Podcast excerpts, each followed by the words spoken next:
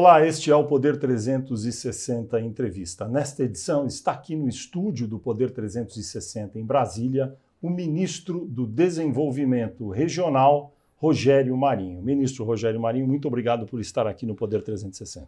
É, obrigado, Fernando, e vamos conversar um pouco a respeito do nosso país, dos acontecimentos é, mais recentes. Ministro, tem um tema que está muito presente no noticiário nos últimos dois dias. Esta entrevista está sendo gravada à noite do dia 11 de maio de 2021, uma terça-feira. E eu lhe pergunto, sobre as últimas 48 horas aproximadamente, se falou muito sobre orçamento secreto, orçamento paralelo e citando emendas de congressistas que estavam vinculadas ao seu ministério. Como é ou existe o orçamento secreto?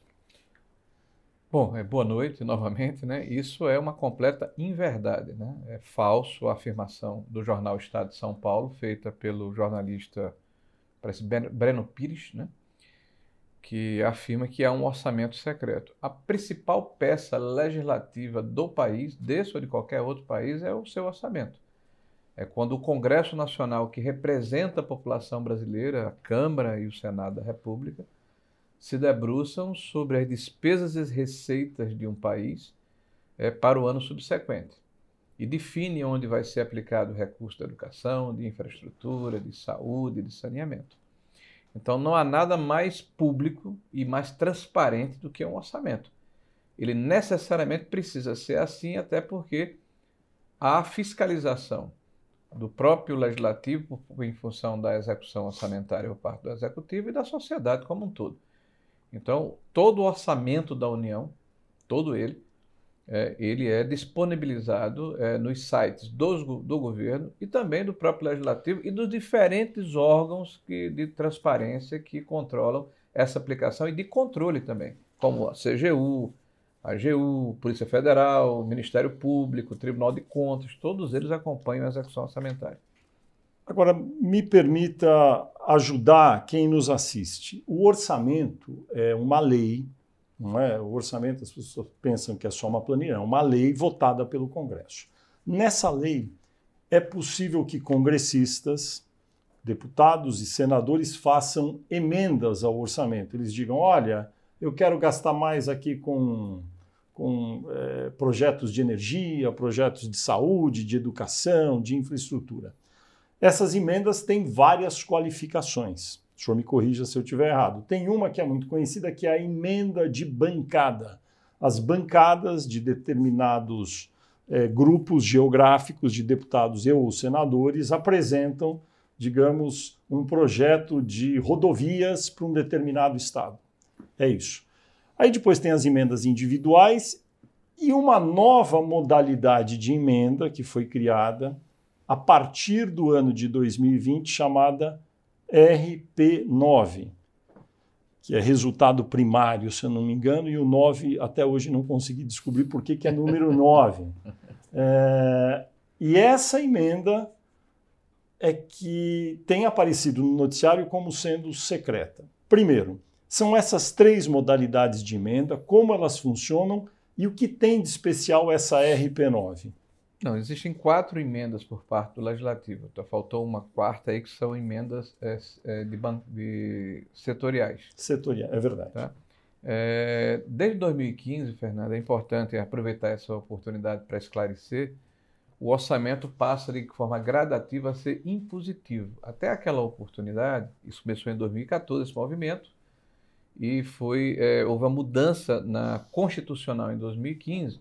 O orçamento ele era uma peça autorizativa e passou a ser impositiva. Uhum. Né? O governo é, era obrigado a pagar é, fixava tá fixava a despesa, estimava a receita, mas a, a despesa só era paga é, obrigatoriamente no que a gente chama de despesas obrigatórias, pessoal, dívida, né, previdência. Manutenção né? dos prédios é, Agora, os recursos discricionários, uhum. que é aquela parte que remanesce no orçamento, é, para livre, é, entre aspas, para livre é, destinação por parte do Executivo e do Legislativo, esse era pago se houvesse a conveniência do governo de ocasião. Tá? Eu fui deputado três mandatos. Então, em vários momentos, por ser de oposição, uma parte menor da minha, da minha cota, que me, era, que me cabia, de 6 ou 8 milhões de reais por ano, era paga, porque eu era de oposição, eu não recebia a integralidade, enquanto que deputados que pertenciam à base do governo recebiam integralidade. Bom, a partir de 2015 isso passa a ser impositivo. Então o orçamento deixou de ser uma peça que se chamava peça de ficção, né, para inglês ver, e passou a ser é, obrigatório. Obrigatório e, e, e, as despesas precisam bater com a receita. Tanto é que em 2015 é, houve aquela célebre é, confusão ainda com a então presidente Dilma, onde houve o primeiro orçamento é, com, com resultado negativo. Né? Você, você deve estar lembrado uhum, daquela sim, confusão claro. toda com o Levi e tal. E isso foi, inclusive, é, objeto dessa ação que foi feita contra a presidente da República das pedaladas fiscais. Bom, passa-se o tempo, nós estamos em 2021. Em 2019, né, o parlamento brasileiro modificou a lei de diretrizes orçamentárias, aí uma outra mentira dita pelo Estado de São Paulo, tá, dizendo que a mudança do RP9 eh, foi feita pelo presidente da República. Então, em 2019, o parlamento brasileiro criou a modalidade. Criou uma nova modalidade de ação é, por parte do parlamento, que já existia em emenda de relator, mas ela, ela foi turbinado e foi dado esse caráter de obrigatoriedade. Explique, explique por favor, para quem nos assiste, o que, que é uma emenda de relator. Quem é o relator? Quem escolhe o relator e por que, que ele pode o relator, ele fazer? Ele, o relator ele é escolhido dentro da comissão mista de orçamento pelo presidente da comissão, que é eleito por seus pares, senadores e deputados federais. Aí escolhe um congressista. Aí o presidente eleito indica um desses congressistas da CMO, da comissão mista de orçamento, para fazer o papel de relatar o orçamento. Sim. O orçamento que é enviado para, pelo executivo, ele fixa despesas, estimas e receitas, mas ele é uma peça é, que normalmente, sempre foi assim, é alterada pelo legislativo. Sempre. Em uhum. maior ou menor escala. Tá? Então, o parlamento criou o RP9, então, Por que, que chama RP9, ministro? É, resultado primário número 9, porque você tem RP1, RP2, RP3 até RP9. Isso é, é, é, a, última, é a última nomenclatura que foi criada. O número é, porque foi a nona nomenclatura. É a nona nomenclatura. É uma terminologia do próprio orçamento, historicamente, né? É uhum. utilizada pelos técnicos que fazem a, a execução e a peça orçamentária da, da, do legislativo. Bom, então, cria-se em 2019. O governo federal é, propôs o veto do RP9, achando que já havia uma situação é, que, que era, dava conforto aos parlamentares. Esse veto foi derrubado.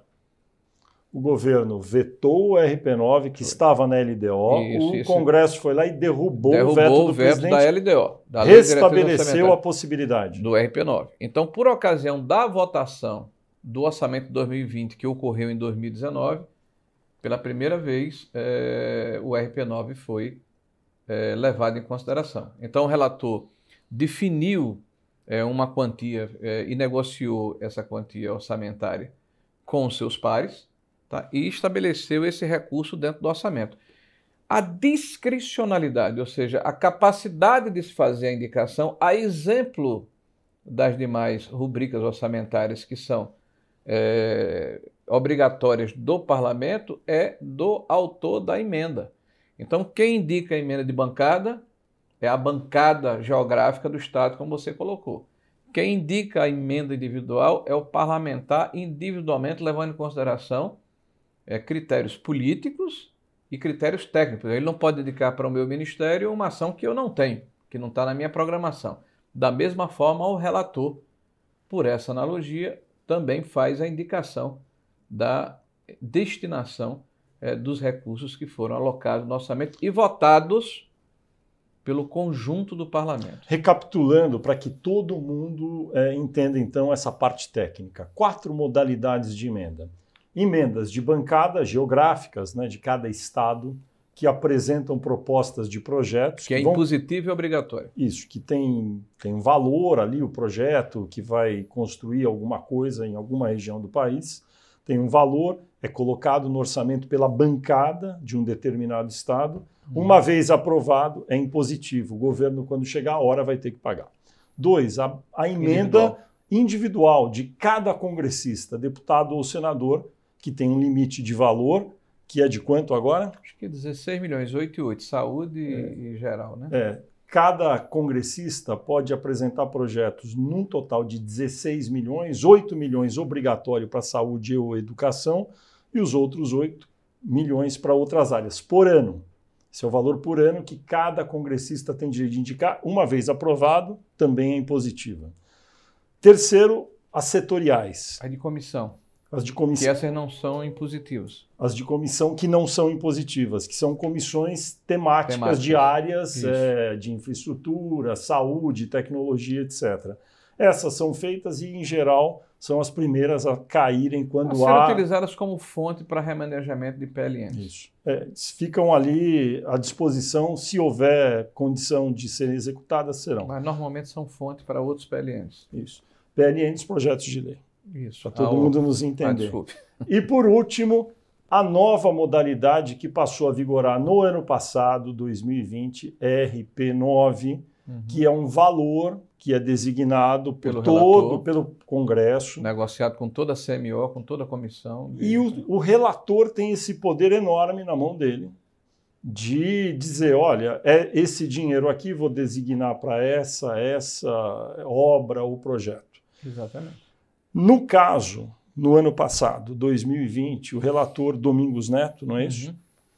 Uhum. O, do Ceará. Sim o deputado Domingos Neto tinha condições, ele próprio, como relator, de indicar projetos para um total de 20 bilhões e 100 milhões de reais. Aproximadamente, um pouco mais ou um pouco menos. Eu não sei o valor exato, mas por aí. O que leva o Congresso, que tem 513 deputados e 81 senadores, dá poder para um deles apenas poder destinar 20 bilhões de reais? E parece que ele representa o colegiado. Isso aí é uma, é uma ação que é feita junto aos líderes de partidos diversos. Não é uma hum. questão do próprio relator.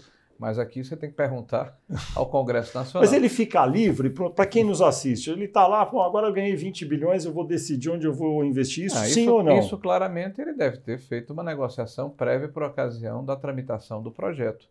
Né? Nós não somos ingênuos de imaginar que isso não aconteceu. Uhum. E acontece certamente levando em consideração o peso de cada bancada, o interesse é, político, técnico, enfim, as condições da própria dinâmica do parlamento. A verdade, daí o senhor me corrija se eu estiver errado, é que isso deu uma amplitude de ação que era inaudita e que foi melhorando ao longo dos anos para os uhum. deputados uhum. e senadores terem poder de dizer aonde vai o dinheiro do orçamento. Com o RP9, mais ainda, porque é o relator que vai, obviamente, combinar Ouvindo com seus pares. Claro. Falar, olha, isso aqui vai para cá, isso vai para o Acre, isso vai para o Rio Grande do Sul, para Minas Gerais. E, além disso, ele faz essa designação, pelo que eu entendi, com acordos por escrito ou verbais com os próprios deputados e senadores, é isso? Suponho que eu não estou lá. Aí você tem que perguntar a ele, mas suponho que ele represente o colegiado, senão ele não teria condição de aprovar um projeto como esse com um conjunto de quase 600 parlamentares. Né? Mas aí a gente chega na controvérsia do tal orçamento secreto, que foi motivo uhum. aí de reportagens ao longo dos últimos dias. Lembrando que esse programa está sendo gravado na noite do dia 11 de maio de 2021. É, no caso do seu Ministério, Desenvolvimento Regional, ficou com uma parcela disso, que foi cerca de 3 bilhões dos 20 bilhões totais de RP9. Uhum. Aí foram divulgadas algumas cartas, alguns pedidos de congressistas falando gostaria que fosse enviado para a compra de tratores, para essa ou outra obra. Aí é o seu ministério que recebe esses pedidos dos congressistas? Sim, porque cada indicação tem que ter a, a, o, o, DNA de quem está indicando, com o aval do, do relator vem uma carta ou um pedido do deputado, do senador, com aval do relator, dizendo para onde Isso, deseja enviar. A, a discricionalidade não é do Ministério, uhum. é do parlamento, como está. Tá Isso aconteceu nesse caso. Para esses 3 claro. bilhões, o senhor recebeu exemplo, tudo. A exemplo do que, ocorre, que, ocorre, que ocorre com as emendas individuais e as emendas de bancada. Ou seja, Mas... quem, quem a discricionalidade da indicação é do relator ouvindo o colegiado. Então, cada, cada emenda que foi solicitada de forma individualizada, utilizou o mesmo rito, até por analogia, do que já existe no orçamento nas emendas individuais e emendas de bancada. Só que tem uma diferença. Sem a anuência do executivo, como nas emendas individuais e, a, e emendas de bancada. Porque emenda de bancada é individual, para quem nos assiste saber, o governo trabalha junto com o Congresso, ajuda a escolher. Não. Não? Não. Não, é tudo. Isso, isso sempre foi. Cada um faz do jeito claro. que quer. Exatamente. E, e, inclusive, de 2015 para cá, ficou tudo obrigatório. Exatamente. Agora, a diferença, se o senhor me permite aí, então, é, dizer, é que no caso das emendas individuais e de bancadas, que são as mais conhecidas, é muito fácil o acompanhamento no CIAF, nos sistemas de acompanhamento, identificar o nome das bancadas, quem indicou e as individuais também. No caso das emendas RP9, quando a gente busca no site dos ministérios, nem sempre é algo trivial para encontrar e às vezes não se encontra o uhum. nome do congressista que patrocinou aquela emenda. É, nos TED está lá o nome, inclusive, no verso Onde? da TED. Na TED, que é a transferência Sim. que é feita para órgãos conveniados. Mas no TED, a hora que transfere. Calma. E antes? Calma. Mas quando transfere, fica consignado dentro do sistema exatamente o DNA que é o que interessa para quem vai acompanhar a execução orçamentária, quem indicou e para onde foi. Mas a sociedade não poderia conhecer antes quem está mas, indicando? Mas, mas, veja, o recurso ele vem de caráter, é, ele vem dentro de um bojo. Ele é individualizado na hora da execução. Aí você teria que pedir ao Congresso Nacional que modifique e pulverize essas ações. Certamente vai dar um trabalho muito maior ao Congresso. Então eu vou, eu vou lhe dar um exemplo. Imagine, por exemplo, é, conservação de estradas. Então, se identifica lá essa rubrica orçamentária, que está dentro da programação do nosso Ministério, e, se coloca dentro do RP9 500 milhões para conservação de estradas. Na execução orçamentária, o relator vai conversar com cada um dos deputados e senadores que tem interesse naquela rubrica e individualiza 5 milhões para esse, 10 milhões para aquele. Aí você tem que individualizar e dizer Inclusive a localização geográfica, se faz o plano de trabalho, se verifica se ele está adequado, tá? mas vai, vai, uma, uma, vai uma rubrica de caráter geral, ela não é pulverizada. Mas quando o relator, com os seus, no caso do ano passado, 20 bilhões e 100 milhões de reais, destinou parte desse dinheiro para o Ministério da Saúde, para o Ministério. Ele fez, por exemplo, a PABMAC, que é assistência básica. Então ele fez, vou botar 3 bilhões de reais para assistência básica. Certo. Mas não foi para uma única localidade, um único estado, ou por indicação de um único parlamentar. Na hora em que isso é, é executado, quando há execução formal, então você recebeu o crédito, imagine que você recebeu o crédito. Então, na hora que você vai executar o crédito, isso é destrinchado, é pulverizado em função da necessidade e do acordo que ele deve ter com, algum, com os parlamentares. Mas uma pergunta técnica aqui. Quando o relator fala para o Ministério do Desenvolvimento Regional, que é o seu, uhum. vai ter 3 bilhões desses 20 bilhões e 100 uhum. milhões. Quando o relator falou isso, ele falou já enfim. Na verdade, ele não falou, ele consignou. Ele consignou, ele, ele, enfim, em formalizou. Cima, em cima das Exato. rubricas orçamentárias que são dispostas na minha programação. Mas no momento em que ele formaliza a destinação dessa verba para o seu ministério pro, e ele várias outras quem demais. É o beneficiário, não tenha dúvida. Naquele momento ele já aponta Sim. quem será o beneficiário de cada Sim. centavo Sim. daqueles 3 bilhões. Nesse momento, por que não? Quando ele faz a indicação para o ministério, o ministério não colocar no seu website para ficar disponível. Chegaram 3 bilhões, quando for executado, é mas, isso. Mas, aquilo. Fernando, me desculpe, está. O problema é que talvez você esteja com dificuldade é, para identificar, e a gente pode melhorar e aperfeiçoar esse sistema. Tanto é verdade que eu, é, essa, essas reportagens que estão saindo agora no estado de São Paulo foram frutos de 17 LAIs, que são leis de acesso à informação, pedidos, né? pedidos de lei de acesso à informação, e tudo isso foi pulverizado até para diminuir o trabalho do repórter. Então nós não escondemos nada. Dentro do prazo, nós entregamos o que há necessidade. E se houver necessidade de se, se melhorar a questão da, da informação, nós o faremos. Nós temos, inclusive, se você me permite, é, um programa que pode ser baixado no iPhone chamado Transparência MDR. Então, nós temos hoje 27 mil obras é, ativas em todo o país, em quase 5 mil municípios. Nós temos uma carteira de mais de 150 bilhões. Se você baixar esse website, desculpe, esse aplicativo no seu celular, você vai ter oportunidade de avaliar cada obra, em que grau ela está em qualquer município do Brasil. Então, nós estamos primando, sim, não só pela transparência, como pela informação. Se há alguma dificuldade, nós estamos dispostos a recepcionar a crítica tá? e melhorarmos esse trabalho de transparência. Até porque nós temos, dentro do nosso ministério, exemplo de vários é, departamentos e, e, e, e técnicos ligados à questão de compliance e de transparência. Vou fazer uma crítica, então. Ah, pois não. Você já fez, na verdade. Você vai só explicitá-la, diga aí. Por que não ter pensado nisso antes e já facilitar essa identificação no site do Ministério sobre a pulverização dos recursos, no caso do ano passado, desses 3 bilhões? Fernando, você há de convir que essa é uma ação absolutamente nova, inopinada não foi procurada pelo executivo. Nós estamos com, é o primeiro ano de execução de uma nova ação é, dentro do orçamento da proporção de 20 bilhões de reais. Como qualquer ação que se inicia, tem um processo de maturação, de crítica e de aperfeiçoamento.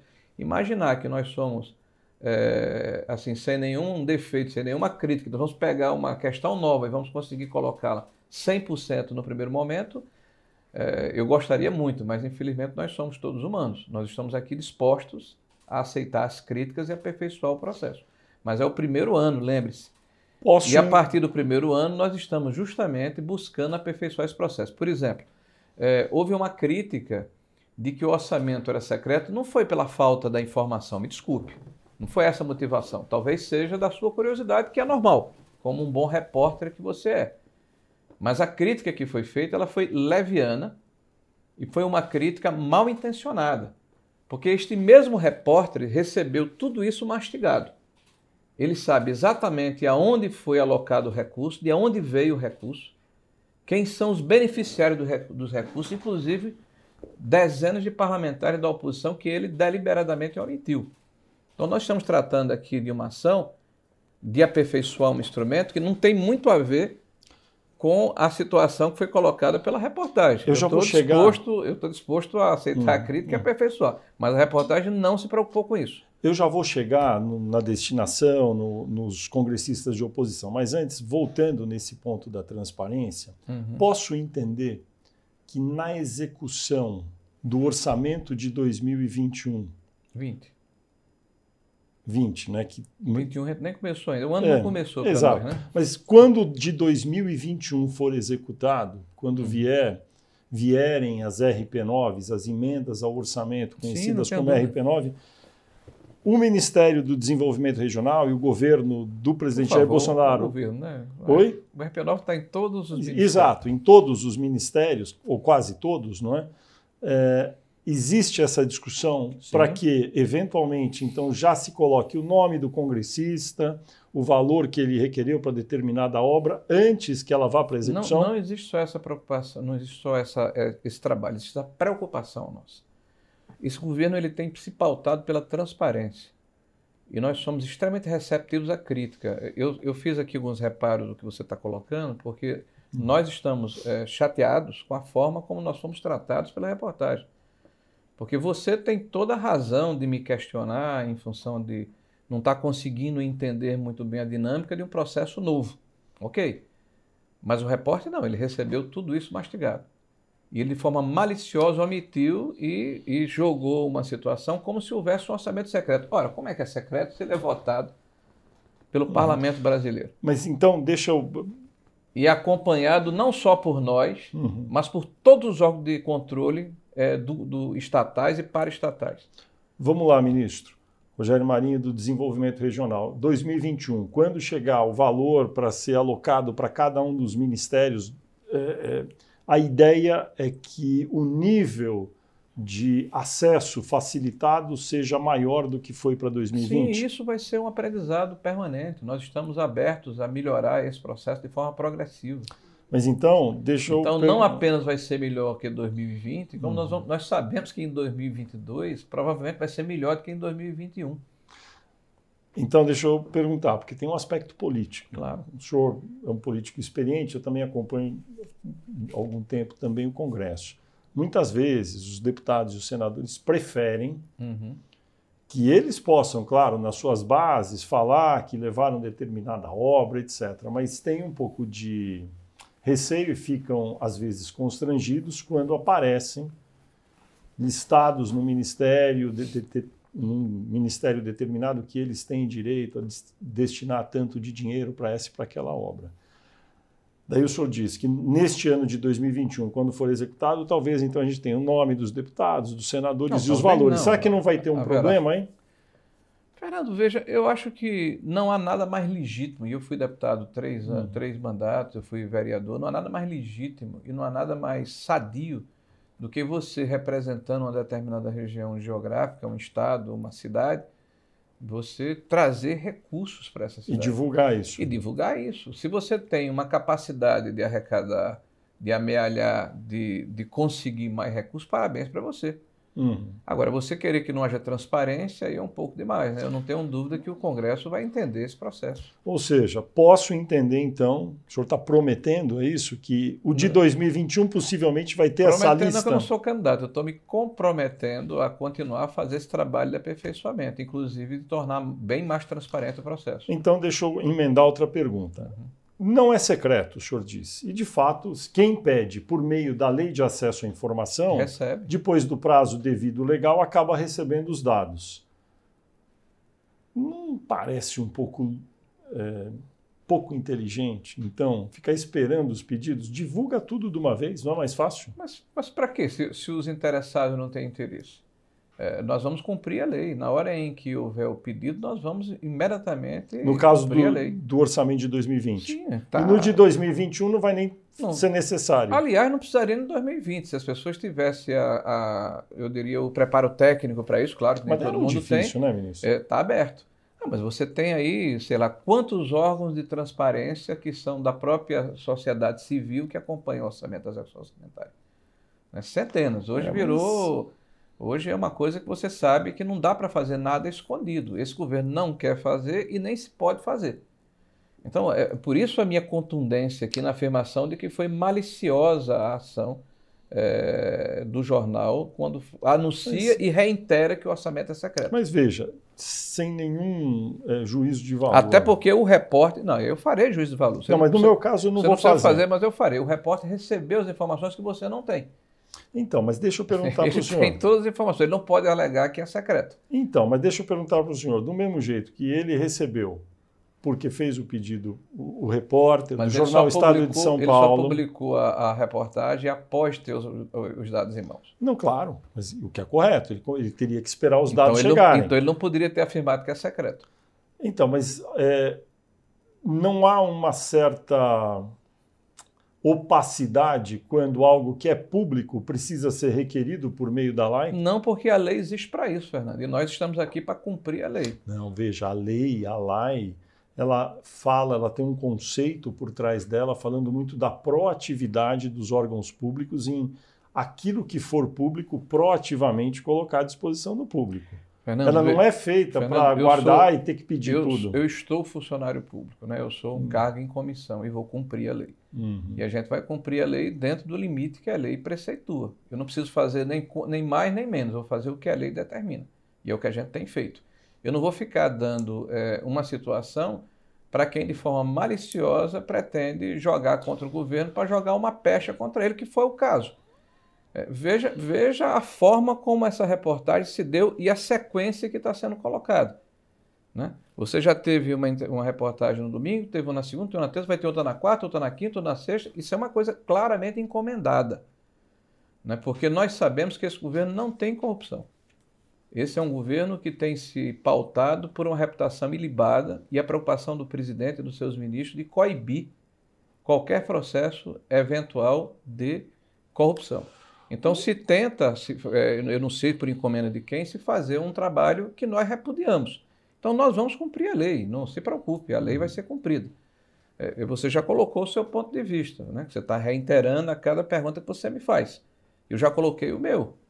Né? Nós vamos cumprir a lei dentro do que a lei preceitua, nem mais nem menos. O, o jornal o Estado de São Paulo, que publicou essas reportagens, argumenta também o seguinte: que no caso dos deputados e senadores de oposição, eles teriam entrado como patrocinadores de algumas verbas destinadas para algumas obras por meio de outros congressistas que coordenavam valores maiores e eram deputados ou senadores governistas. No caso especificamente, o senador Davi Alcolumbre, que era aliado do governo e que teria convidado alguns congressistas do Partido dos Trabalhadores, um conhecido que foi já mencionado, o senador Humberto Costa, do PT de Pernambuco, que diz que foi consultado por Davi Alcolumbre, daí sim, diz que sim, aceitava, fez um ofício, mas o jornal Estado de São Paulo argumenta: não, mas não é o governo dando dinheiro para o PT, é dando dinheiro para o Davi Alcolumbre fazer política. Como o senhor responde a isso? Eu acho que o, a própria narrativa está corroborando o que eu venho afirmando desde o início, que a prerrogativa da indicação é do parlamento. Se o relator fez acordos internos com o senador Davi Alcolumbre, ou quem quer que seja, ele está cumprindo. Tá? Então, o governo não está impedindo que parlamentares de oposição recebam recurso do RP9, até porque não tem ingerência sobre ele. Se tivesse, o senador Humberto certamente não receberia. O que põe por terra duas afirmações mentirosas que o jornal faz. Primeiro, que o RP9 foi criação do governo federal e não foi, foi do parlamento brasileiro. E depois que o governo estaria utilizando esses recursos para fazer política para ele. Né? Então, claramente, se houver política é por parte do parlamento com o parlamento, que é absolutamente é, é, sadio dentro do ambiente do parlamento. Tá? O, o parlamento pode perfeitamente fazer política interna, ou isso é proibido? No seu ministério, é, o valor total de RP9 de 3 bilhões para o ano de 2020, quanto desse valor foi no, na sua contabilidade destinado para congressistas considerados de oposição e quanto ficou para os demais? Em torno de 15%. 15%. Que é mais ou menos a proporção da bancada de oposição dentro do Congresso. Hum. Ah, uma coisa que eu acho ou que é seja, importante 10%, 300... Em torno de 450 milhões, 400 milhões. Então, o, o que existe hoje dentro do parlamento brasileiro é um processo que me parece é, que acontece nas democracias mais, mais modernas do mundo, Fernando. E, e, as pessoas estão querendo buscar uma motivação que não existe. Né? É, se você for aos Estados Unidos, eu tive a oportunidade de visitar os Estados Unidos e Washington em 2010 ou 2009, por ocasião da votação do orçamento e encontrei filas quilométricas. Sim, para fazer earmarks. Né, para fazer o lobby junto é. aos senadores e deputados federais, porque é. São, é o parlamento quem decide a destinação dos recursos discricionários. Isso. Tá? É, se você for à Alemanha, à França, as democracias mais modernas e mais consolidadas, todas elas têm com o parlamento uma relação, é, eu diria assim, diferente da que existia no Brasil anteriormente. O orçamento, que para nós sempre foi uma peça de ficção, ela é hoje a mais importante peça do legislativo.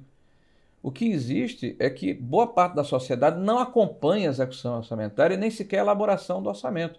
Então, a nós falta essa cultura de entender que o processo político está se dando e que é necessária a fiscalização da sociedade sobre ele. Até para que ela possa cobrar é o seguinte: olha, os recursos estão sendo aplicados de uma forma que, na minha opinião, não é a correta. Ora, pressione seu parlamentar na hora adequada. Converse com ele ou diretamente ou através das redes sociais e diga qual é o seu interesse. Porque os lobbies que são demonizados no Brasil são absolutamente legítimos. O que não é legítimo, Fernando, é se fazer uma alcunha e se jogar com uma palavra de ódio que um jornal não deveria fazer, que se diz imparcial, de tratoraço, dizendo que nós praticamos superfaturamento de uma ação que sequer foi paga, nem empenhada. Já vou chegar nisso. Né? Eu, eu, acho, que, eu acho que se a gente está discutindo aqui é, a, a, questão do governo, a gente tem que discutir também a ética jornalística. Tá? É, tem, tem muita gente que está fazendo é, jornalismo no Brasil que perdeu a isenção, que está fazendo, na verdade, militância política do pior nível. E isso tem que ficar claro também. Vamos falar também desse aspecto que, é, do qual derivou essa expressão tratoraço. É, na reportagem do jornal Estado de São Paulo, é relatado que, em alguns casos, é, o dinheiro das emendas RP9, no caso das que saem do seu ministério para serem executadas, a compra de tratores por meio, se eu não me engano, da Codevasp, que é a Companhia de Desenvolvimento do Vale do Rio São Francisco. E daí cita-se valores, citam-se valores de tratores que seriam comprados e quando se compara com o valor de mercado, é, o, a reportagem do Jornal Estado de São Paulo argumenta que há um valor superfaturado de 250% aproximadamente. 270%, jogou mais um pedacinho para cima. Então, nesse caso, como é que o senhor responderia a essa acusação, vamos dizer? Olha, eu acho que o jornalista ele foi tão assodado que beirou a leviandade. Primeiro, ele fala que existe um valor de referência é, de compra de trator. Ele não fala de valor de mercado dentro do Ministério. O que existe no Ministério é uma cartilha que ensina aos parlamentares de que forma eles acessam as políticas públicas do Ministério na apresentação de emendas parlamentares. Então, há uma indicação de preços de 2019. Nesse meio tempo, Fernando, aconteceu uma pandemia no Brasil, houve uma mudança de preço de dólar, houve uma mudança do preço do aço, aliás, bastante significativa do ferro, hoje está 200 dólares uma tonelada de ferro, já foi 60 dólares há pouco tempo atrás, em função da demanda mundial. Tá? E tudo isso refletiu no preço dos equipamentos, aliado ao fato de que o Brasil hoje é o segundo maior produtor do mundo né, de produtos agrícolas e há uma demanda muito maior do que a, a oferta uhum. é, na compra de maquinário é, no Brasil como um todo. A reportagem se refere especificamente a convênios e cita alguns parlamentares, e no, e no caso de um desses parlamentares, que eu só não vou citar o nome aqui, em respeito ao parlamentar, né, manda um ofício para o nosso ministério pedindo liberação de 300 e tantos mil reais para a compra de um trator. Aí ele faz uma, uma ilação, dizendo que esse preço é 270% é, acima do preço da referência, que não existe, um preço de referência que não existe, que é mentiroso, dizer, Mas premissa, não está no próprio Ministério? É uma premissa falsa, não. Ali é um valor de indicação de 2019, preço de 2019, numa indicação de, de orientar os, os parlamentares, uma, uma, quando há um preço de referência, é uma normativa ou uma portaria. Tá? É, é, outra questão. Não tem valor de referência para compra de trator em nenhum lugar do governo federal. Existem atas, que é outra coisa. Esse ofício que o, que o deputado faz, olha, olhem a, a, a forçação de barra do jornal Estado de São Paulo através do seu repórter. Esse ofício que o deputado faz, ele já acusa que há um superfaturamento. Superfaturamento acontece, é, Fernando, quando há uma compra acima do preço é, que foi é, definido como valor de mercado ou valor é, da compra que foi feita. A compra não foi realizada. Esse processo está em tramitação dos 270 e tantos convênios que o nosso ministério fez em 2020, apenas quatro tiveram a licitação concluída e nenhum deles foi pago. Nenhum deles foi pago, zero. O senhor está dizendo que daqueles 3 bilhões, nenhum tostão ainda foi 270, desembolsado? Não, porque o, o Dos 3 bilhões todos? Dos convênios, eu estou falando de convênios, que é o que a reportagem falou, depois eu vou falar de outra coisa. Hum. Porque tem quatro modalidades. Você falou das, das uhum. emendas, a mesma coisa aqui é compra de tratores. Tem quatro modalidades. A reportagem se refere a convênios. Uhum. E cita especificamente o nome dos deputados certo. e os estados. Então, todas as citações que o Estado de São Paulo faz não são verdadeiras. São verdadeiros personagens. Mas não a afirmação que ele faz que houve compra e superfaturamento. Nenhuma dessas compras foi efetivada. Nenhuma. Então, elas, nenhum elas, trator dos mencionados foi elas comprado. Sequer foram licitados. Não é nem comprado, sequer foram licitados. Está em processo ainda de análise é, interna, está em tramitação. Ponto. Agora, existem atas de preço. Aí são, é diferente.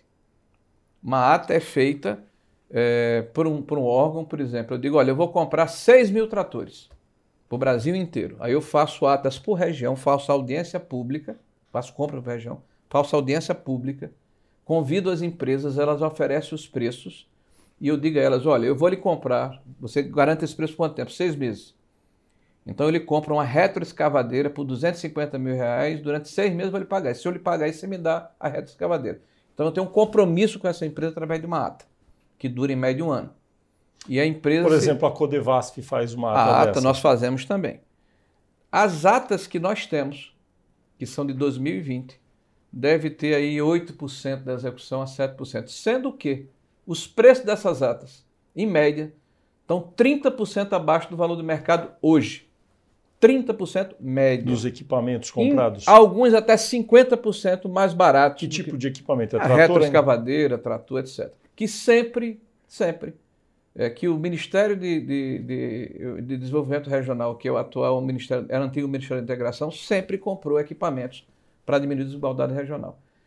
Então, o que é que eu fiz diante dessa inverdade, dessa falsa informação colocada pelo jornal Estado de São Paulo, que hoje está, inclusive, é, graçando por aí como se fosse é, uma ação indevida do governo federal. O que é que nós fizemos? Ontem, hoje, aliás, desculpe, eu mandei um ofício para a CGU, que é a Controladoria Geral da União, pedindo que investigue se há superfaturamento nos contratos, não apenas nos convênios que o Estado de São Paulo falou, mas em todas as atas e compras feitas pelo Ministério de 2020 e 2021. Tudo. Codevasf e Ministério de Desenvolvimento Regional. E mandei para o Ministério da Justiça para que a Polícia Federal também entre nesse processo de investigação. E vou amanhã, de 10 e meia da manhã, conversar com o ministro da Justiça para pedir celeridade. Vou pedir que ele nos dê um prazo exíguo, é, claro que dentro do que, da, do que a legislação preceitua, que seja o mais rápido possível, para que a gente possa mostrar à sociedade a lisura das nossas ações. Agora, eu sinto muito estar tá sendo forçado a ter esse tipo de comportamento. Porque nós temos um jornal que é um jornal que historicamente presta serviços ou prestou serviços relevantes ao país, que infelizmente está é, tá fazendo uma, uma ação deliberada. É, fez, uma, fez uma reportagem na, no domingo, fez outra na segunda, fez outra na terça, vai fazer outra na quarta, provavelmente outra na quinta, contra um ministério que presta serviços à população com querendo colocar uma pecha ou uma mancha nesse governo de que esse é um governo de corrupção. Esse governo não convive com a corrupção. Caso essa reportagem, nada disso tivesse sido publicado, existe algum, alguma ferramenta, algum processo interno no seu ministério, nos demais, mas sobretudo no seu, que pudesse checar tudo isso que o senhor falou, os preços de atas, de convênios e, e que vistoriasse a execução do pagamento de todo esse dinheiro? Nós temos um, aplicativo, vou repetir, Transparência MDR. Você pode baixar lá, tem incluir compra de maquinário, os valores que foram comprados. Essas atas, por exemplo, para serem é, é, formalizadas, são precedidas de audiências públicas. Né? Então, todo mundo pode participar. Em média, 12, 14, 15 empresas diferentes vão, pra, vão atrás de cada lote desse que é oferecido. Tá? Então, se há alguma coisa que é transparente, é o processo de compra que permite a adesão. Por que, que a gente faz uma ata, eh, Fernando? Veja o que eu acabei de falar, de 270 e tantos convênios, em função dos órgãos de controle, apenas quatro tiveram a licitação concluída, de 2020 para cá. Porque é um processo extremamente rigoroso e burocrático. Né? Você libera o recurso, o recurso tem que ser apresentado um plano de trabalho, o plano de trabalho tem que ser aprovado, Após aprovação, há uma, há uma, há uma anuência para que a prefeitura faça o processo licitatório. Após o processo licitatório, tem que ter adjudicação. Normalmente tem ações dos concorrentes entre si. Então isso demora, é um processo longo. E você faz uma ata, então basta a prefeitura aderir à ata. E veja, em média de 25% a 30% abaixo do preço do mercado hoje. Hoje. E tem itens que até 50% abaixo do preço do mercado. O que é que a gente tem tido hoje? Dificuldade com os fornecedores que estão pedindo reajuste de preço. Aí se fala em superfaturamento. Faça-me o favor. Eu acho que isso é uma cinte. Tá? Isso é uma. É, é, eu me sinto pessoalmente muito afrontado nesse processo.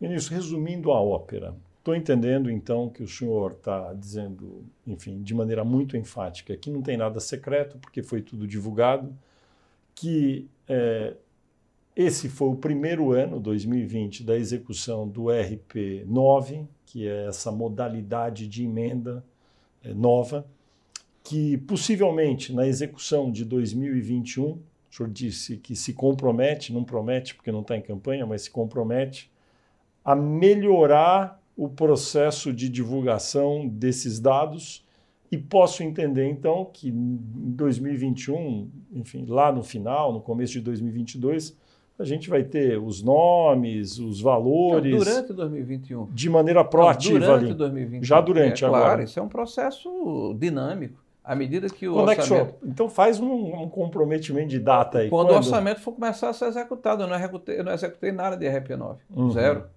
Em 2021. Em 2021. Mas daí quando começar, o senhor Quando acha começar, que é possível? vai ser dentro de uma premissa diferente, não só o nosso MDR, todos os ministérios setoriais do governo federal. Esses 20 bilhões e 100 milhões foram para quantos ministérios? No todos seu? os setoriais. Todos. Os setoriais. Menos os ministérios meios, aqueles Claro. que não têm ação Uhum. é, fina, Casa Civil, área fina. por Isso, exemplo. Casa Civil, CGU. Entendi. Mas os AGU, outros todos receberam. sim, com certeza. Qual foi o ministério em geral que mais fica com RP9? Normalmente é saúde? saúde. Saúde. Normalmente é saúde. Entendi. E o problema que pode causar isso, essa transparência maior, com todos os congressistas, deputados e senadores vendo seus nomes e os valores atribuídos às obras, o senhor acha que pode ser contornado? Eu, eu, tenho um, eu acho que era um, era um ministro das finanças da, da França, ele dizia que o maior desinfetante é a luz do sol, né?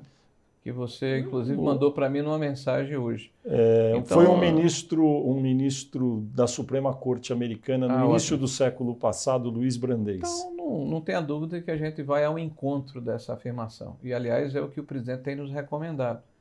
Ele nos diz só duas coisas. Olha, não deixe obras paralisadas, porque isso é um, é um desrespeito com o dinheiro público. E seja transparente nas suas ações. Então, é o que a gente tem tentado fazer. Nós não temos nada a esconder. É, o, que, o que me causa espécie é que, em função de uma inovação que o parlamento fez, uma inovação que foi amplamente noticiada naquela oportunidade, que gerou inclusive embates que vocês todos eh, acompanharam entre o executivo e o legislativo, né? de repente aparece como uma novidade. Uma ação que passa a ser requentada, eu diria, com requintes de malícia, né? para colocar tintas de, de, de, eh, de malfeitos onde não existe malfeito nenhum. Não posso deixar de perguntar para o senhor. Ministro Rogério Marinho, como está a sua relação com o ministro Paulo Guedes? Porque a gente ouve na imprensa, muitas vezes na mídia, que às vezes há ruídos entre os senhores. Olha, o ministro Paulo Guedes é o ministro da Economia, eu sou ministro da, do Desenvolvimento Regional. Eu tento fazer a minha parte eh, da melhor maneira possível, né? executar o meu orçamento, buscar alternativas para que eu tenha condição de levar adiante obras importantes para o Brasil e para os brasileiros, eh, por orientação do presidente. Né? E, o e o ministro Paulo Guedes faz a sua parte, inclusive, de tentar segurar os recursos, porque ele também é o ministro da Fazenda, então está sentado em cima do cofre. E nós sabemos que em qualquer governo, eh, da prefeitura municipal mais humilde desse país ao estado mais importante, sempre houve eh, conflitos eh, entre quem quer gastar e quem quer guardar o recurso. Agora, toda ação nossa é feita dentro da lei, tá? dentro dos limites que a legislação nos impõe a todos. Nós somos escravos da lei.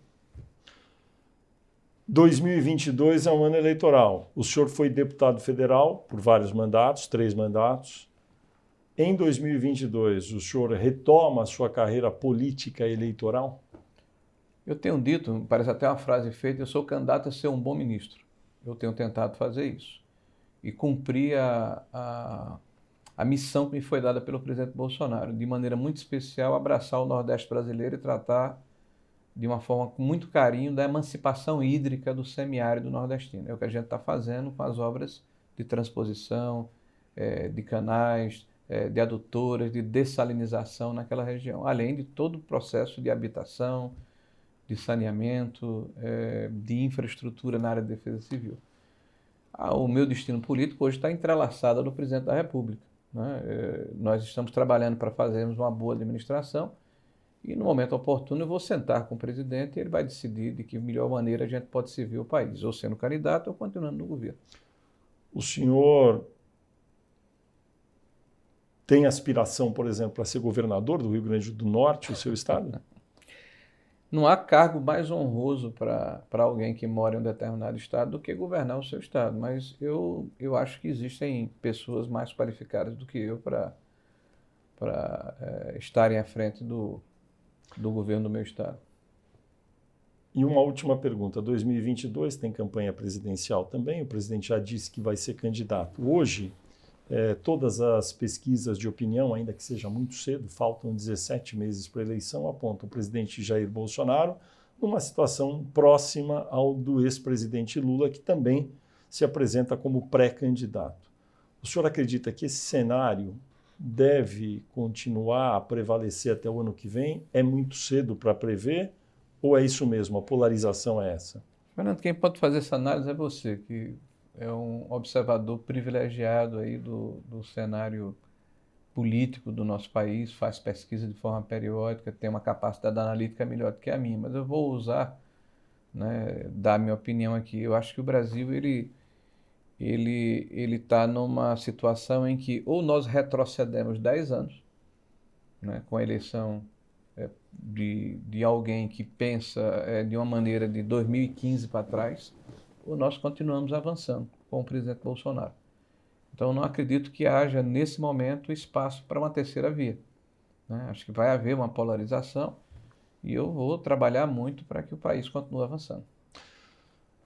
Toda entrevista eu pergunto para o entrevistado, porque eu nunca tenho a pretensão, como jornalista, de saber tudo que talvez algum entrevistado queira dizer. Tem algum aspecto desse episódio mais rumoroso, controverso, do orçamento, que o senhor acha que ainda ficou obscuro e gostaria de falar alguma coisa?